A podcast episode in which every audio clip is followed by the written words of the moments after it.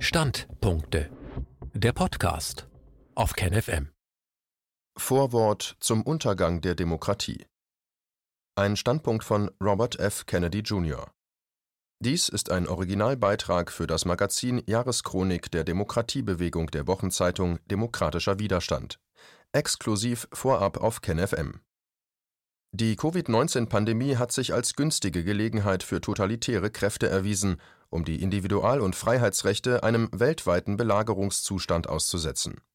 Ein Gesundheitskartell, zusammengesetzt aus Pharmaindustrie, Regierungsstellen, Finanzhäusern und Telekommunikations- und Internetmilliardären, vernichtet systematisch die Freiheit der Meinungsäußerung, die Versammlungsfreiheit, die Freiheit der Religionsausübung, das Eigentumsrecht, das Recht auf Geschworenengerichte sowie ordentliche Gerichtsverfahren und, schlussendlich, Amerikas beispielhafte Demokratie als Anwalt, der seit über 40 Jahren in den Gerichtssälen unseres Landes praktiziert, alarmiert mich die wachsende Macht, mit der globale Unternehmen unser Rechtssystem zum Einsturz bringen, unsere verfassungsmäßige Freiheit vernichten und die Volksgesundheit zerstören.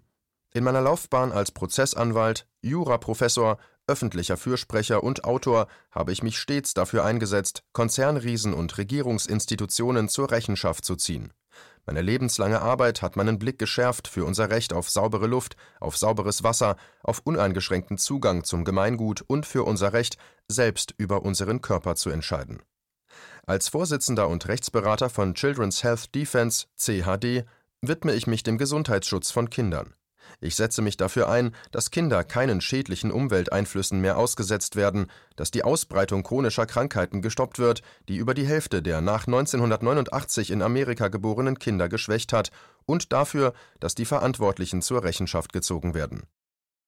Konzerngesteuerte Regierungsbehörden einer Studie des Ministeriums für Gesundheit und Soziales, Department of Health and Human Services, HHS, aus dem Jahr 2006 zufolge leiden 54 Prozent der Kinder in Amerika an chronischen Krankheiten (Allergien, ADHS, Autismus, Ekzeme, Asthma, Übergewicht, Autoimmunerkrankungen und weitere). In meiner Kindheit waren die meisten dieser Erkrankungen noch selten oder gar unbekannt. Als kleiner Junge erhielt ich drei Impfungen. Heute erhalten Kinder 72 vorgeschriebene Impfdosen von 16 Impfungen, bevor sie das Alter von 18 Jahren erreichen Bergeweise Gutachten deuten darauf hin, dass die Impfungen die Hauptursache für diesen katastrophalen Gesundheitszustand sind. Doch das hält unsere Gesundheitsbehörden nicht davon ab, noch weitere hochsubventionierte, schlampig geprüfte und völlig verantwortungslose Impfungen für Kinder anzuordnen. Unsere Schutzimpfungsrichtlinie missachtet in gefährlichem Ausmaß den Schutz unserer Kinder die Covid-19-Pandemie hat es den konzerngesteuerten Regierungsbehörden ermöglicht, die Bevölkerung in Geiselhaft zu nehmen, um die Zahlung von Steuergeldern in Höhe von 45 Milliarden US-Dollar an Pharmaunternehmen zu rechtfertigen und einen Goldrausch durch neue Impfstoffe zu finanzieren. Bei den aktuell vorgeschriebenen Impfungen müssen die meisten Schulkinder 50 bis 70 Spritzen erhalten, um überhaupt die Schule besuchen zu dürfen.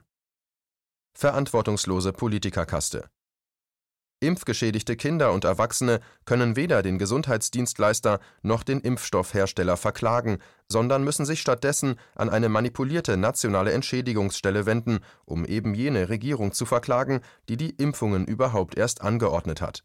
Nachdem ich mich jahrelang mit diesem Thema befasst habe, erschreckt es mich mehr denn je, wie korrupt dieses System ist Angesichts der bestehenden Bundesgesetze und juristischen Präzedenzfälle ist es praktisch unmöglich, die Impfstoffhersteller und Gesundheitsdienstleister vor Gericht zu stellen und für entstandene Impfschäden zur Rechenschaft zu ziehen. Impfschäden sind keine Seltenheit. Selbst die eigenen Studien des Gesundheitsministeriums offenbaren, dass die Behauptung der Behörde, Impfschäden kämen nur bei einer von einer Million Impfungen vor, gelogen ist Tatsächlich liegt die wahre Schädigungsrate laut der Bundesbehörde für Gesundheitsforschung Federal Agency for Health Research Quality bei einer von 39 Impfungen. Von den Problemen mit der Sicherheit des Impfstoffs sind nicht nur Kinder betroffen.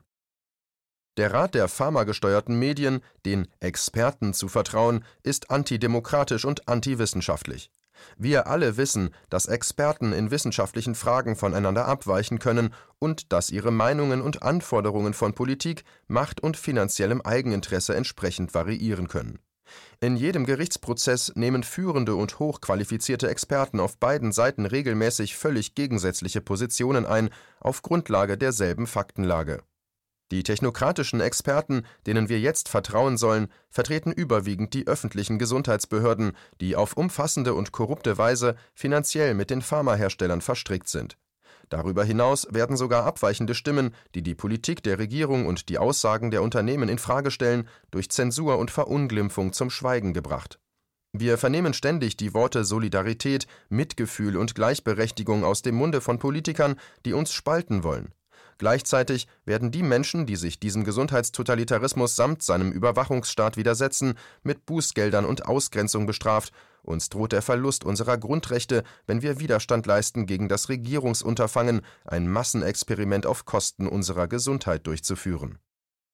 Korrupte Gruppe namens Experten die Befürworter der Impfpflicht verlangen von uns, dass wir an eine neue Religion namens wissenschaftlicher Konsens glauben, an ein fabriziertes Dogma, das von einer korrupten Gruppe namens Experten benutzt wird, um nichts anderem als ihrem Eigeninteresse zu dienen.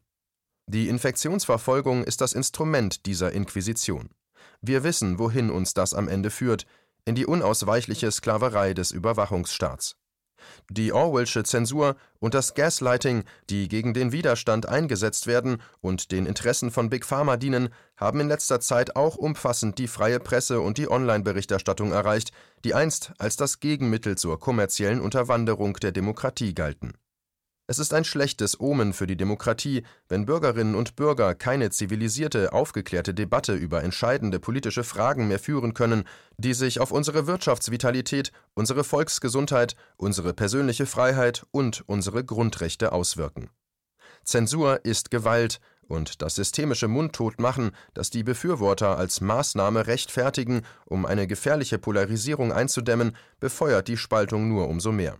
Ich empfinde es als höchst ironisch, dass ausgerechnet selbsternannte liberale und linke Zeitungen, einst die energischsten Verfechter des ersten Zusatzartikels zur Verfassung, das First Amendment garantiert unter anderem die Pressefreiheit, Anmerkung demokratischer Widerstand, am vehementesten Zensur fordern.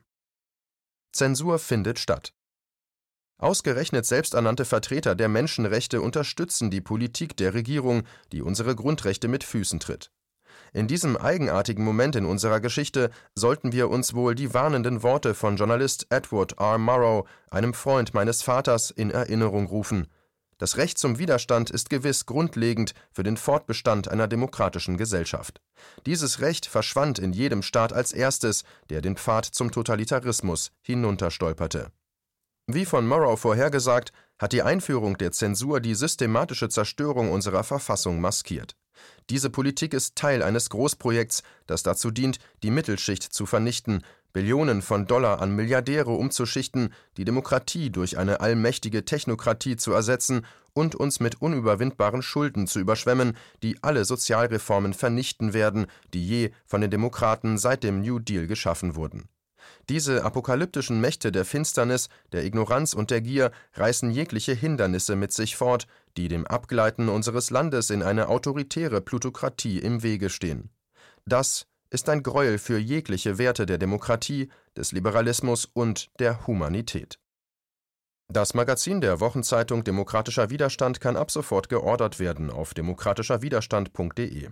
Robert F. Kennedy Jr., Jahrgang 1954, ist Gründer der Umweltschutzorganisation Waterkeeper Alliance sowie Gründer und Vorsitzender der Children's Health Defense.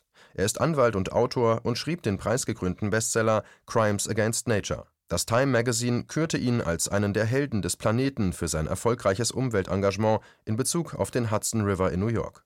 Dank seiner vielen erfolgreichen Klagen genießt Kennedy den Ruf eines entschlossenen Verteidigers der Umwelt und der Gesundheit von Kindern.